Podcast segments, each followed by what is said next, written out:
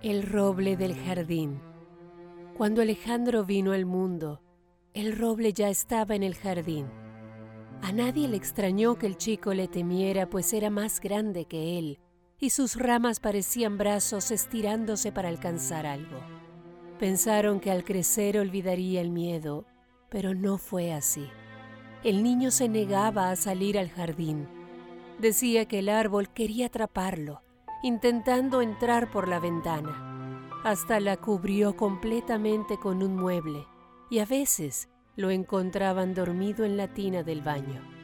Nadie pudo creerle su historia, así que él simplemente se dedicó a fingir que todo estaba bien. Como el chico no se quejaba más, todos dieron por olvidado el asunto, hasta que el pequeño desapareció. La ventana estaba rota. Había algunas hojas del roble en el suelo y señales de arrastre por el patio, las cuales llegaban también hasta el árbol. Aún así, nadie quiso mencionar la relación evidente. Declararon al chico como perdido, iniciando el protocolo policíaco para su búsqueda, pero esta no obtuvo ningún resultado positivo. Con el paso de los días, Solo la madre reconoció que su hijo no estaba mintiendo. Las pruebas hablaban por sí solas.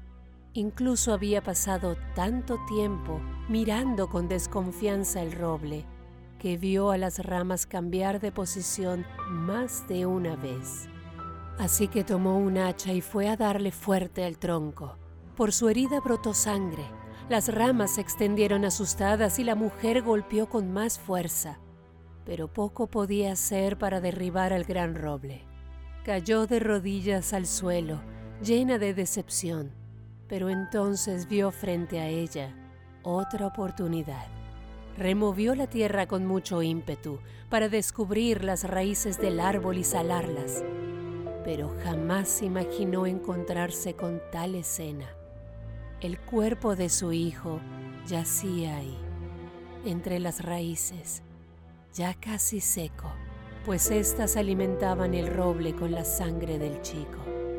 Esto había sucedido por muchos años, porque aparte se encontraron 14 cuerpos más, justo igual al número de ramas que el árbol tenía.